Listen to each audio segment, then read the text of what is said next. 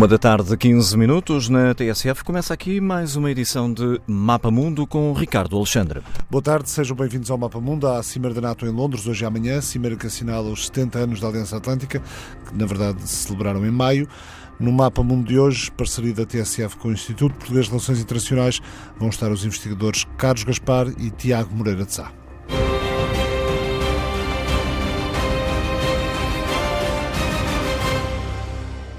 A NATO faz 70 anos e assistimos ao regresso do medo. A NATO e o regresso do medo é o título do artigo que o Tiago Moreira Sá assina hoje nas páginas do público. Regresso do medo, porque é Tiago, boa tarde.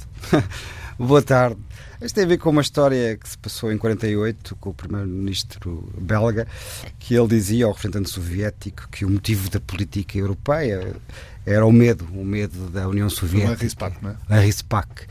E o argumento é, do artigo é que o medo está de volta, sob outra forma, não estou a comparar a Rússia com a União Soviética, mas sob outra forma, desde logo a Rússia constitui hoje uma ameaça comum e a NATO é feita com base em interesses comuns, em valores comuns, mas também em ameaças comuns. Durante algum tempo, do pós-Guerra Fria, houve a ideia que não havia uma ameaça comum.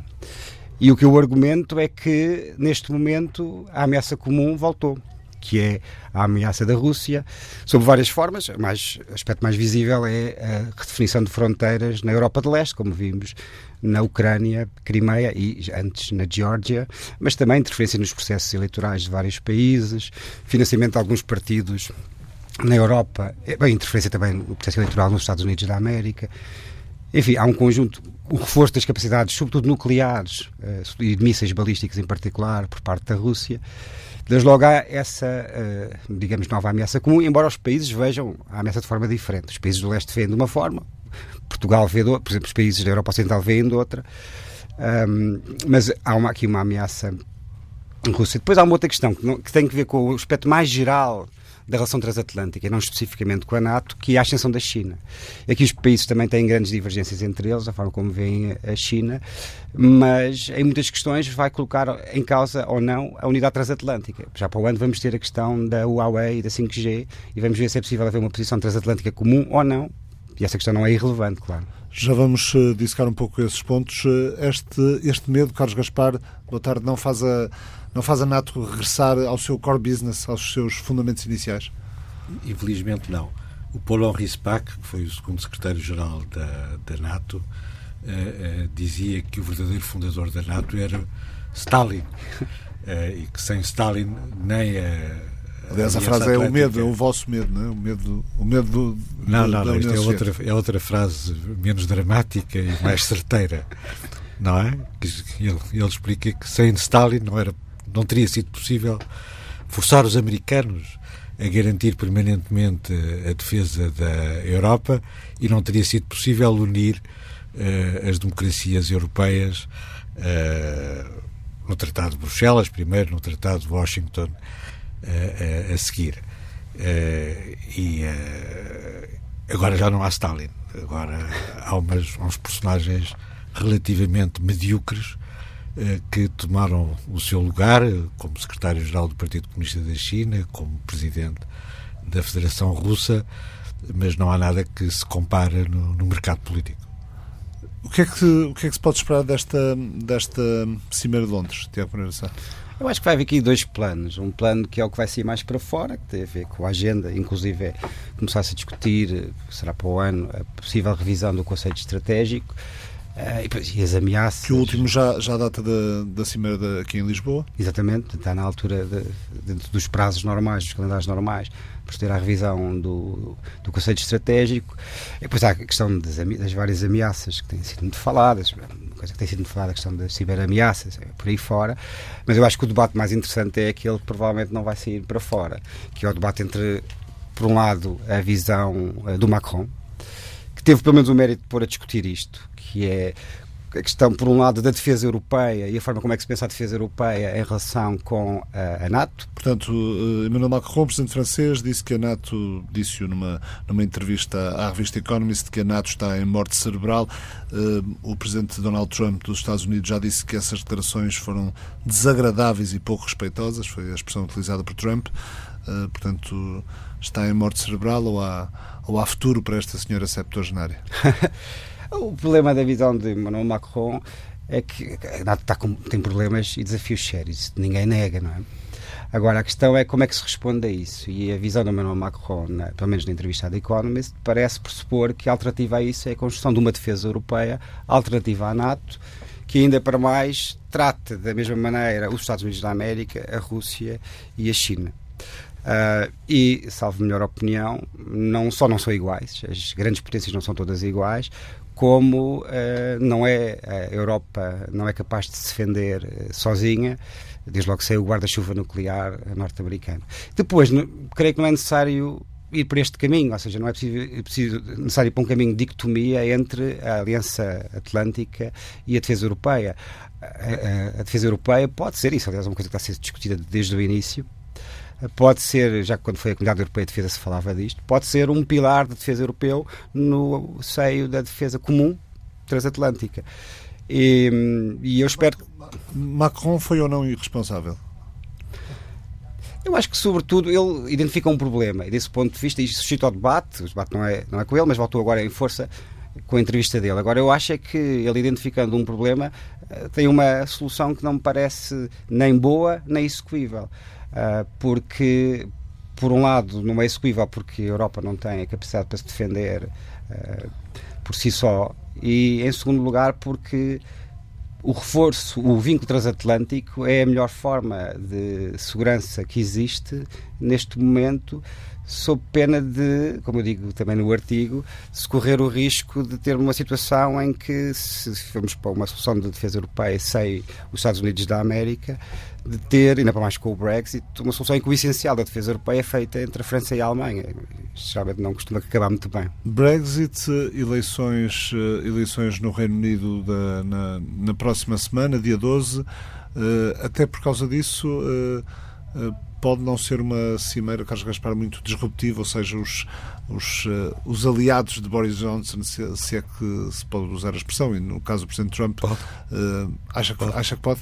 Mesmo pode, assim com certeza. Porquê? Pode ser, é um aliado, com certeza. Ele já exprimiu o seu apoio e, e, e, e, jurou que não dizia nada sobre as eleições europeias, britânicas, enquanto estivesse em Londres. O que confirma que ele é um aliado, não é? Porque o problema era ele dizer alguma coisa a mais. Mas o problema, o problema será então, a, será então a, o atualmente da relação entre o Presidente Trump e o Presidente Macron, até porque há uma, há uma guerra comercial. Uh, em vista, não é? O, Foi declarado, os Estados Unidos eh, declararam, declararam impostos de, de 100% a, a, produtos eh, de luxo franceses Sim. importados pelos Estados Unidos na sequência das, das tarifas apresentadas pela, governo Macron francês às e tecnológicas. Trump passaram a ter uma coisa adicional em comum. Uh, ambos puseram em causa a credibilidade do artigo 5 do Tratado de Washington, a cláusula de defesa coletiva, e ambos consideram que a NATO é obsoleta. Uh, um que está em morte cerebral e o outro que está em obsoleta. Cada um escolherá. Uh, felizmente que uh, não dizem a mesma coisa ao mesmo tempo. E quando um diz que a NATO está obsoleta, o outro diz que não, que a NATO está forte, e quando o outro diz que a NATO está em morte cerebral, o outro diz que isso é uma falta de respeito para todos os membros da NATO. Mas isso significa que a NATO está por um fio no dia em que eles disserem os dois a mesma coisa ao mesmo tempo, não é? Talvez a NATO deixe de existir. Uh, e é essa questão que está posta, uh, certamente, desde a última eleição presidencial norte-americana e agora também com uh, estas declarações do Presidente da República Francesa que jogam a fundo, a fundo, são presente para os círculos neo-isolacionistas nos Estados Unidos. Uhum. Os europeus continuam a comportar-se como se os Estados Unidos uh, não tivessem importância nenhuma e que os Estados Unidos, no final do dia, fazem aquilo que os europeus ocidentais uh, entendem. Os, os, europeus são os estrategas dos norte-americanos, são uma espécie de grande criança que é preciso educar e orientar. Isso não é bem assim. Nos Estados Unidos há uma corrente muito forte, e não começou ontem, uh, que quer libertar os Estados Unidos do vínculo transatlântico, porque o vínculo transatlântico é uma limitação muito severa à liberdade estratégica uh, dos Estados Unidos. Essa questão pôs-se em 1949, pôs-se em 1989, com o presidente George Bush I. uma das razões pelas quais o presidente Bush I quis manter a NATO no momento da unificação da Alemanha e da criação da União Europeia foi justamente para manter uma linha de continuidade na política externa norte-americana. Nós hoje conhecemos documentos que mostram uh, que era essa a posição uh, do presidente uh, dos Estados Unidos. Ele temia que se, os, se, a NATO acabasse, com o fim da União Soviética, a NATO tinha uma boa razão para acabar, que isso dava muita força às tendências nos Estados Unidos que queriam regressar a casa, que queriam que os Estados Unidos voltassem a ser um país normal e que não estivesse uh, numa prontidão permanente para defender os europeus, uh, uh, os europeus de si próprios. Hoje em dia, essas correntes neo-isolacionistas têm muito mais forte, muito mais força nos Estados Unidos do que tinham em 1949 ou em 1989. E, e, é provável, Macron, e, é, provável, na sua opinião, que ganhe mais força quando o presidente Macron, ano eleitoral? E o presidente Macron, quando tomou a sua posição sobre a morte cerebral, deu um presente a esses uh, uh, círculos que se, se repetir o resultado, uh, se o presidente Donald Trump for reeleito, vão ter ainda mais força, não é? E a questão que está posta em cima da mesa hoje em dia não é se a NATO acaba agora, mas é se a NATO acaba depois do segundo mandato do presidente Trump. Portanto, e regressando ao, à, à expressão usada no, no texto que o, que o Tiago Moreira de Sá publicou, uh, O Regresso do Medo. Costuma dizer-se que quem tem medo compra um cão, uh, mas quem tem mais condições para ser o cão que protege a aliança uh, é alguém que não preza muito alianças. Principalmente quando não são muito lucrativas, o Presidente Trump, claro que apesar dessa reserva em relação a alianças e ao multilateralismo, pede aos parceiros para gastarem mais em defesa, tal como Barack Obama já, já o vinha fazendo, eh, mas a insistência de Trump desde 2016 já permitiu um aumento de 100 milhões de dólares em, em novos eh, gastos de defesa. Portanto, parece quase haver alguma esquizofrenia nisto, não? Não, vamos lá ver, vamos por partes. Eu concordo que a eleição do Trump é um problema é um problema sério que, por várias razões. E também concordo, como disse o Carlos, que o problema nem sequer se resume ao Trump. É uma coisa que já vem de trás. Uh, e concordo com as duas datas que o Carlos disse. Depois também tivemos com o George Bush Filho, outra vez, a questão das, da validade das alianças permanentes na estratégia norte-americana e precisamente pela razão que o Carlos disse, que é os Estados Unidos consideram, algumas correntes de opinião nos Estados Unidos consideram que organizações como a NATO são uma limitação ao exercício do seu poder e isso torna os Estados Unidos mais inseguros e não mais seguros. O presidente Donald Trump, para além de ter esta visão extremamente, digamos assim, crítica das alianças permanentes, preferindo ou a ação unilateral ou bilateral, ou então as chamadas coligações de vontade, em que é a coligação que faz a missão e não a missão que faz a coligação, para além disso, introduziu, e eu acho que é relativamente original, isto não estou a elogiá-lo, estabelecer um outro princípio que é o fim da legitimidade especial das democracias nas relações internacionais. Antes, os Estados Unidos relacionavam-se especialmente, não só, mas especialmente com democracias e faziam alianças com democracias. Isso com Donald Trump acabou. Portanto, há aqui, entre outras razões, uma pressão muito grande sobre a Aliança Atlântica. Agora, isto não significa que eh, não haja alguns caminhos. E um dos caminhos é precisamente esse que, que estava a falar, estavas a falar, que é os Estados Unidos têm feito já há bastante tempo uma pressão grande para que os europeus gastem mais com a defesa comum. Desde logo cumprindo os, o compromisso dos 2% em porcentagem do PIB com gastos de defesa. Se. Sendo que Presidente Trump já, já elevou essa, essa necessidade para 4%. Chegou depois a recuou. 4%, quando, quando, nem os próprios Estados Unidos cumprem, cumprem essa meta. Mas ele depois recuou, falou os 4%, mas depois acabou por recuar eh, nos 4% e isto ficou-se ali nos 2%. E se os europeus eh, reforçarem os seus gastos em defesa, isso torna a NATO não, não põe, não acaba com o problema, mas torna a NATO mais interessante do ponto de vista norte-americano. Eu acho que daqueles que continuam a considerar, como eu considero, que a NATO, pelas razões que falámos há pouco, continua a ser essencial para a defesa comum, eh, é, deve-se fazer todos os esforços necessários para que seja eh, possível reforçar, manter os vínculos transatlânticos uh, se possível, reforçá-los e não acontecer aquilo que dizia o Carlos, que é dar pretextos a uma fortíssima corrente neo-isolacionista, ou pelo menos antimultilateralista e, e uh, unilateralista nos Estados Unidos da América, porque acho que o isolacionismo é um luxo que eles já não podem ter, tendo em conta que são uma grande potência mundial, mas que essa corrente de pensamento existe fortíssima e foi, em grande parte, os tais jacksonianos que elegeram o Trump têm essa visão exceto quando há uma ameaça essencial à segurança norte-americana, eles são extremamente uh, belicistas, mas isso é, uma, é um caso particular. Um, não se deve dar argumentos a essa corrente de opinião. E uma das formas que se pode fazer para retirar argumentos a essa corrente de opinião é precisamente os europeus gastarem mais com a sua defesa, mas dentro do quadro uh, transatlântico uh, e não na solução uh, definida do, com, do Macron, uma espécie de defesa europeia à margem da, da Aliança Atlântica.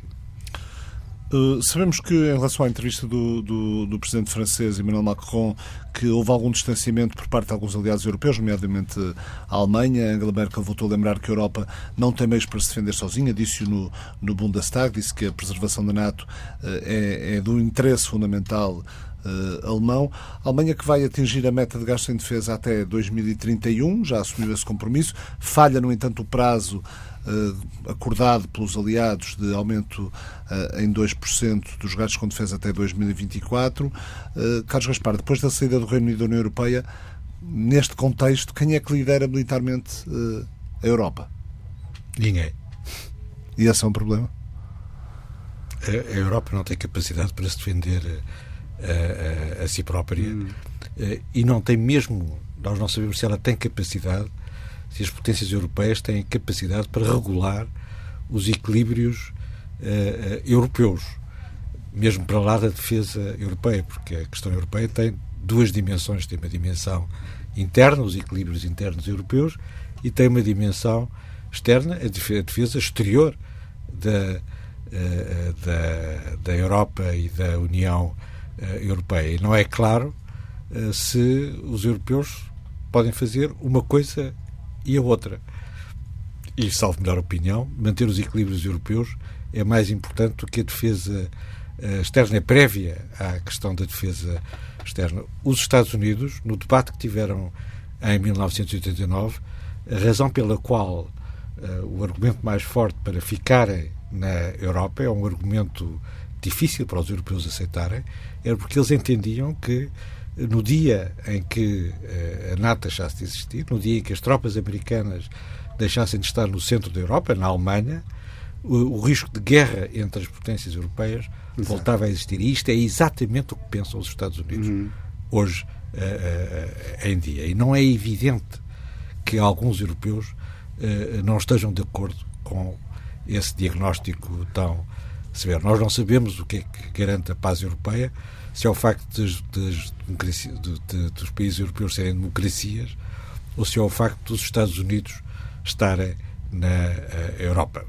Mas se calhar mais vale não querermos saber qual é a resposta a esta questão. Vamos só fazer uma, fazer uma, uma pausa neste tema principal do mapa mundo de hoje, a Cimeira de Londres eh, da NATO. Há outra cimeira importante a decorrer nesta altura eh, em Madrid, uma cimeira do clima, já começou no fim de semana, o Primeiro-Ministro António Costa esteve lá ontem. A ativista sueca Greta Thunberg vai a caminho de Madrid, chegou há pouco a Lisboa, está nesta altura eh, a falar depois da chegada à capital portuguesa. Dava-nos jeito agora descansar um pouco. Eu, em particular, Estamos a acompanhar através da tradução simultânea. Pensar e refletir sobre tudo o que aconteceu e, e relaxar um pouco. Sinto-me bem agora. Quero continuar. Sinto-me devidamente energizada. Depois de, dois, depois de 21 dias de travessia pelo Oceano Atlântico.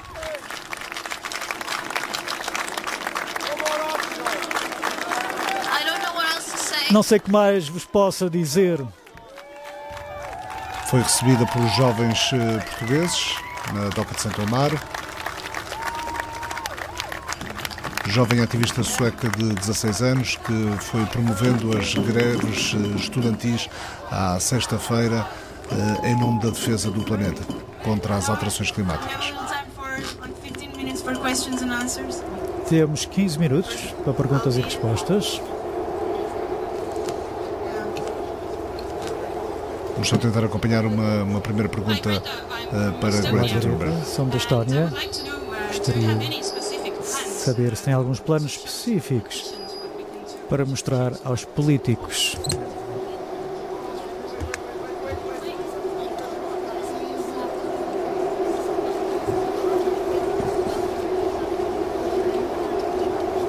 A Cimeira do Clima, a COP25, uma cimeira de, do painel de alterações climáticas das Nações Unidas, era para ter sido realizada no Chile. Então, se bem percebi, era se eu tinha alguns planos para apresentar aos políticos. Bem, o que nós, jovens, estamos a fazer agora consiste. Eh, o que nós estamos a exigir são passos claros. Nós exigimos, em particular, as pessoas com poder têm que ouvir, dar ouvidos à ciência, acima de tudo. Claro que têm que nos ouvir, mas nós não somos os peritos. Os cientistas é que são os peritos. Têm que ser devidamente valorizados como tal. O que estamos a dizer é ouçam o que diz a ciência. Não nos compete a nós, às crianças ou adolescentes, apresentar qualquer tipo de planos para garantir o nosso futuro. Portanto, sim. Greta Thunberg, esta terça-feira na chegada a Lisboa, antes de seguir para Madrid para a Cimeira das Nações Unidas sobre o Clima, que, como disse, era para ter sido realizada em Santiago do Chile por causa dos protestos sociais e políticos na capital chilena, foi eh, transferida para a capital espanhola. É uma cimeira eh, que continua a ser presidida, eh, digamos assim, pelo governo chinês, mas obviamente em parceria com o governo espanhol. O próprio local da cimeira foi visitado pelo presidente do governo espanhol, Pedro Sánchez, no passado domingo. O primeiro-ministro português, António Costa, também já lá esteve. Ouvimos aqui Greta Thunberg dizer que eh, os jovens esperam dos políticos passos claros e esperam que os políticos, que os governos eh, ouçam a ciência. É isso que tem faltado, Tiago Moreira de Sá? Não. Sei, o... Claro, evidentemente que o debate científico aqui é absolutamente crucial. É um assunto difícil e que não pode ser analisado com a ligeireza que muitas vezes está no debate da ordem dia, do dia. Agora, eu acho que aqui o ponto fundamental, tudo somado é este. Há dois grandes países poluentes uh, no mundo, os Estados Unidos e a China. Portanto, qualquer solução. Pela ordem inversa. E a ordem inversa, exatamente, a China e os Estados Unidos da América. E qualquer solução tem que passar por uh, estes dois países. Uh, e neste momento não estamos propriamente num momento muito favorável, quer nos Estados Unidos, quer na China. A coisa pode estar a mudar, a China até por uma questão de necessidade, tendo em conta o que se passa em termos de poluição lá pode vir a mudar eventualmente. Aliás, é sintomático que nem os Estados Unidos, nem a China, nem a Rússia, aliás, estejam presentes nesta Cimeira de Madrid. Exato. E depois a questão de, da liderança. Antes nós tínhamos um líder claro nestas questões. Eram os Estados Unidos da América, sobretudo então com o Obama, assumiram claramente a liderança e foram essenciais para o Acordo de Paris. Agora, como vimos, os Estados Unidos retiraram-se unilateralmente do Acordo de Paris. É verdade que uma boa parte dos Estados norte-americanos continuam a cumprir com o essencial do que estava acordado, que é um acordo não vinculativo, também convém dizer, mas os Estados Unidos seguramente não lideram esse, esse processo. Portanto, falta um líder e falta, neste momento, a vontade dos dois países essenciais para qualquer solução, que os Estados Unidos e, e a China. Os europeus, eh, tal como na defesa, um, até, neste caso até estão a fazer, até, neste caso até alguns progressos, mas só por si, uh, quer dizer, não são pouco relevantes, mas não, a solução não passa por eles. É, por isso, eu diria que, tal como em muitos outros assuntos, Estados Unidos e China são aqui decisivos. Carlos Gaspar. Julgo que a mobilização dos países europeus é importante em si mesma uh, e que este é um dos raros domínios onde efetivamente uh, os europeus podem mostrar o que valem uhum. e podem mobilizar para o seu lado uh, a opinião pública e os movimentos ecologistas. o único movimento político que existe fora do Partido Comunista na China são os movimentos ecologistas, são as organizações não governamentais que lutam contra a poluição e a degradação ambiental, que é absolutamente dramática eh, na China. Nós estamos a falar de, eh, eh,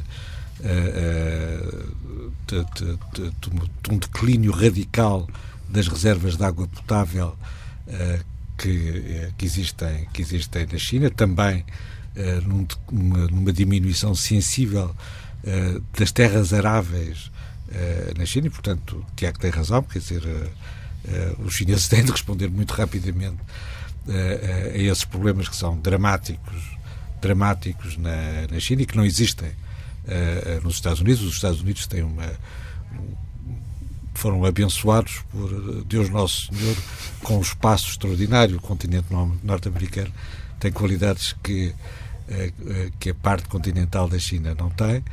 Eh, mas os europeus podem mobilizar a opinião, podem marcar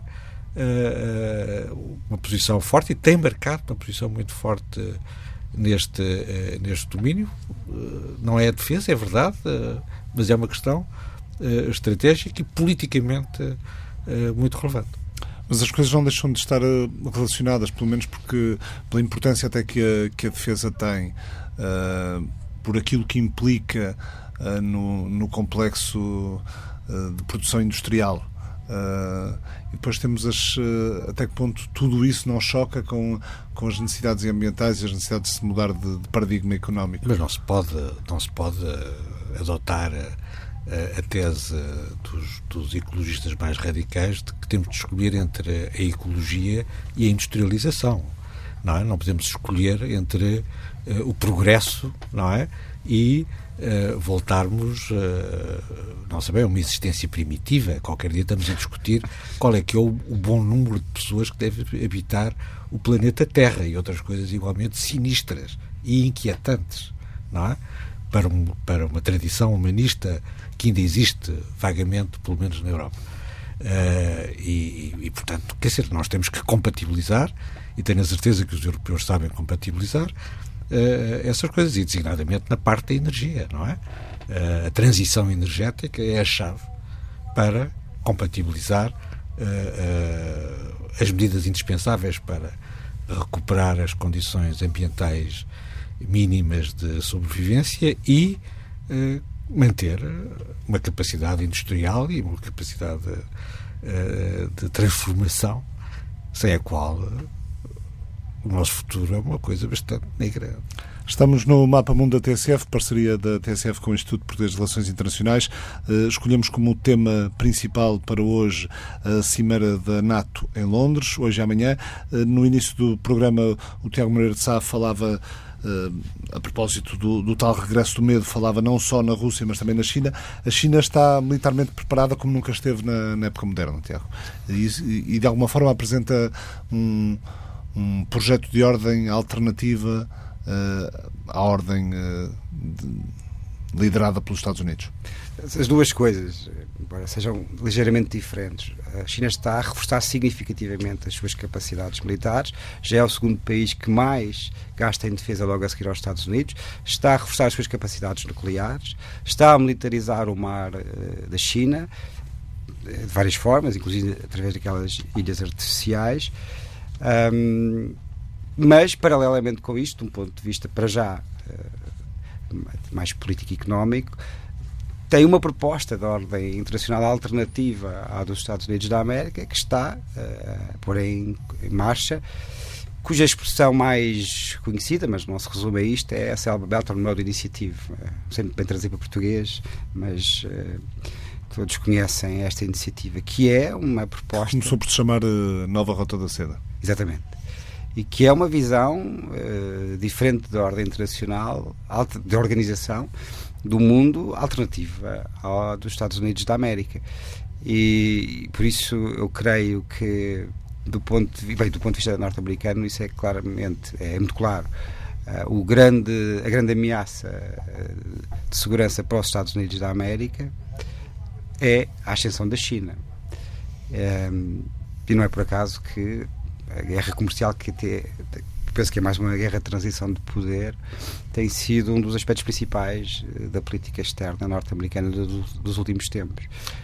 E está aqui um dos, eh, um dos, eh, queria chamar erros, mas um dos riscos da, do tipo de declarações que fez na, na tal entrevista à Economist do presidente uh, francês Emmanuel Macron, quando, quando de algum modo uh, coloca uh, Rússia, China e Estados Unidos no mesmo patamar e a necessidade de diálogo com todos como se, como se fosse não é bem indiferente para a aliança. Não é bem isso que ele faz. O, o, o, erro do presidente Macron é um erro político.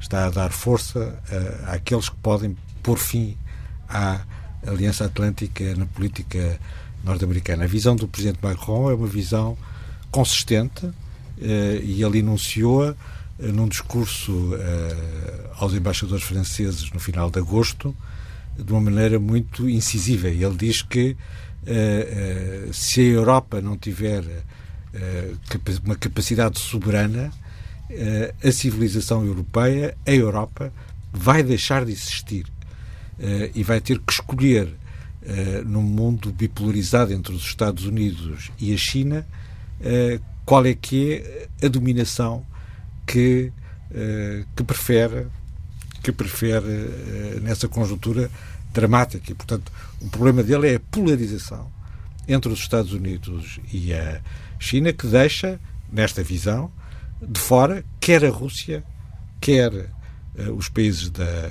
Europa Ocidental, e a sua demarche é no sentido de uma aproximação dos países europeus em relação à Rússia. E é por isso que ele não pode aceitar que a NATO defina como inimigo a Rússia. A Cimeira de Londres começa com uma, com uma recepção oferecida pela Rainha Isabel II no Palácio de Buckingham. Depois decorrem os trabalhos num campo de golfe a norte de, de Londres, apenas com uma sessão de trabalho amanhã de manhã, uh, ao que segue um almoço para, livre para encontros uh, bilaterais. Uh, Sabe-se que Jens Stoltenberg, o secretário-geral da NATO, preparou uma agenda que vai de alguma forma ao encontro daquilo que mais agrada ao Presidente Trump nesta altura discutir, a ascensão da China, a questão da, da defesa espacial. Gostava, gostava convosco de tentarmos abordar aqui um outro tema mais mais, eh, se calhar mais particular, mais específico, mas também que pode ser importante para, para o futuro para o futuro da aliança. Carlos Gaspar, é, é impensável uh, um acordo NATO-Rússia uh, que faça a Rússia retirar uh, tropas da Ucrânia, da Geórgia, da Moldávia, desde que do lado da, da NATO e desses países haja um compromisso desses países não virem a ser países membros da aliança? É preciso dar tempo e, e ter paciência nesta nesta relação.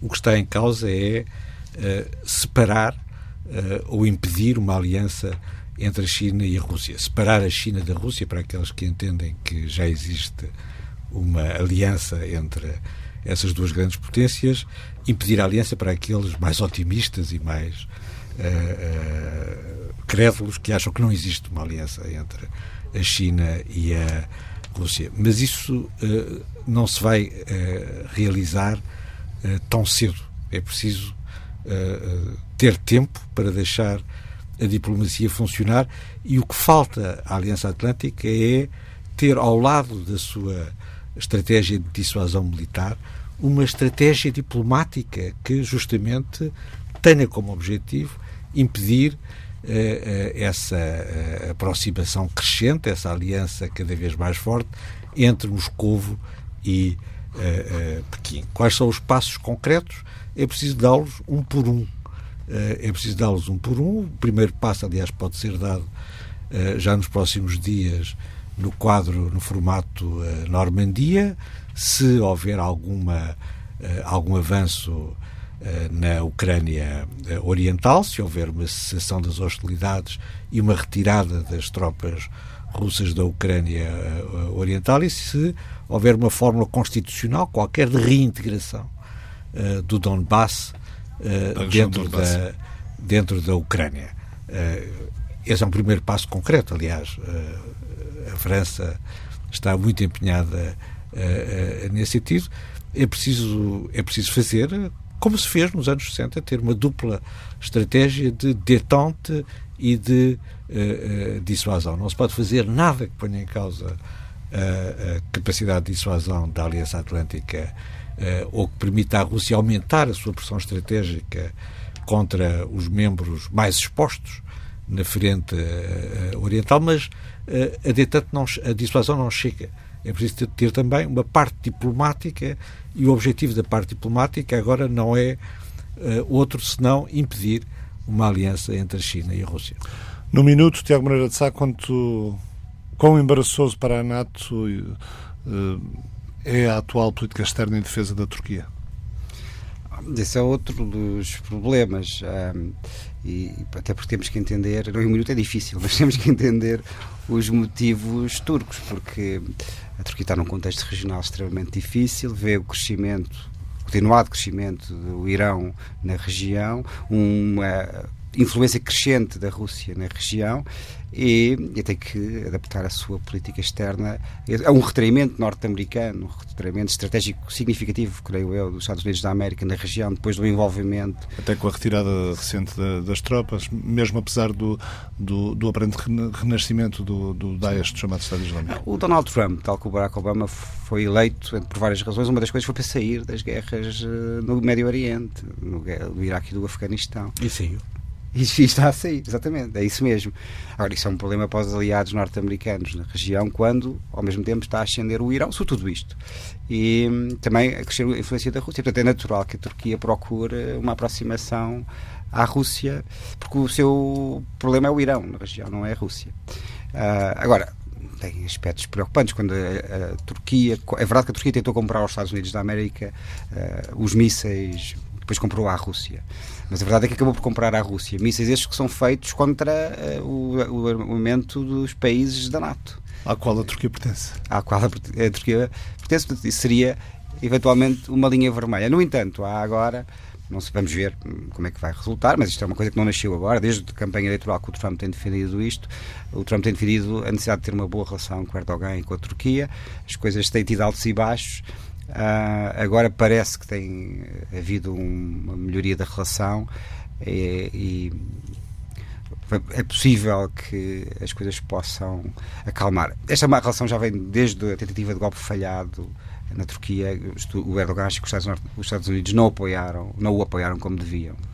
Estamos mesmo no fim. Carlos Gaspar lança na próxima segunda-feira, 5 e meia da tarde, no Auditório do Público de Oca de Alcântara, um livro intitulado O Regresso da Anarquia. Que livro é este?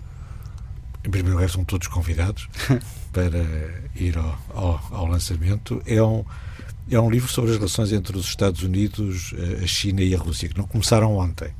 Uh, começaram em Yalta, na célebre Conferência de Yalta, em fevereiro de 1945, e a minha tese, na reconstrução desse processo, desde 1945 até uh, à data, é que as relações entre estas três, as três maiores potências eh, internacionais marcou a política eh, internacional desde o fim da Segunda Guerra Mundial.